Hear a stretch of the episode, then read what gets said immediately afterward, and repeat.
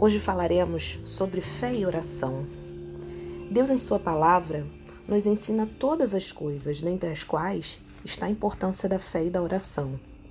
Como está escrito em Hebreus 11, no verso 6, sem fé é impossível agradar a Deus. Sem fé não há possibilidade de alcançar aquilo que buscamos em Deus, nem de ter uma vida plena, pois, como também está escrito em Romanos 1,17, o justo viverá pela fé.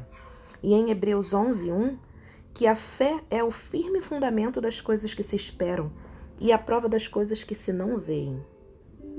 Ora, se não tenho fé, como orarei ao Pai que está no céu? No Evangelho de Mateus, no capítulo 7, versos 7 e 8, diz: Pedi e vos será concedido, buscai e encontrareis, batei e a porta será aberta para vós.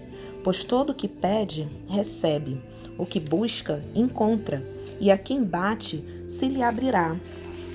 Jesus nos ensina que devemos buscar em Deus aquilo que precisamos.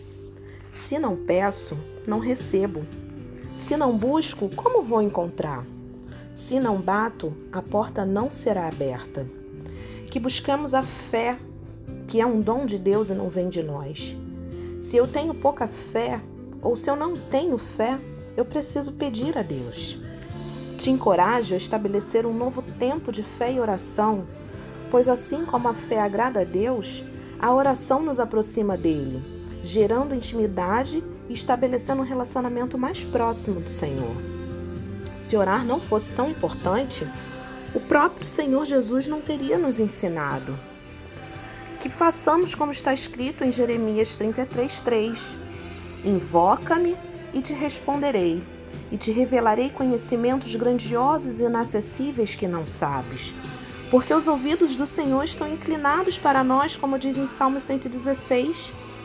Que Deus te abençoe, que comece 2021 em oração, buscando por um relacionamento íntimo com Deus.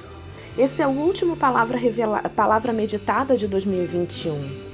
E o meu desejo para você é que 2021 seja um ano de muitas respostas, mas que também seja um ano de muita busca pelo Senhor, que seja um ano de fé e oração, que seja um ano onde o Senhor estará no centro de todas as coisas. Coloque o Senhor à frente de tudo que você for fazer e apresente a Deus em oração tudo aquilo que você tem no seu coração. Mas o meu desejo principal é que os sonhos e os projetos de Deus se cumpram na sua vida porque sabemos que a vontade de Deus ela é boa, ela é perfeita e ela é agradável. Feliz 2021. Que Deus te abençoe e te guarde em nome de Jesus.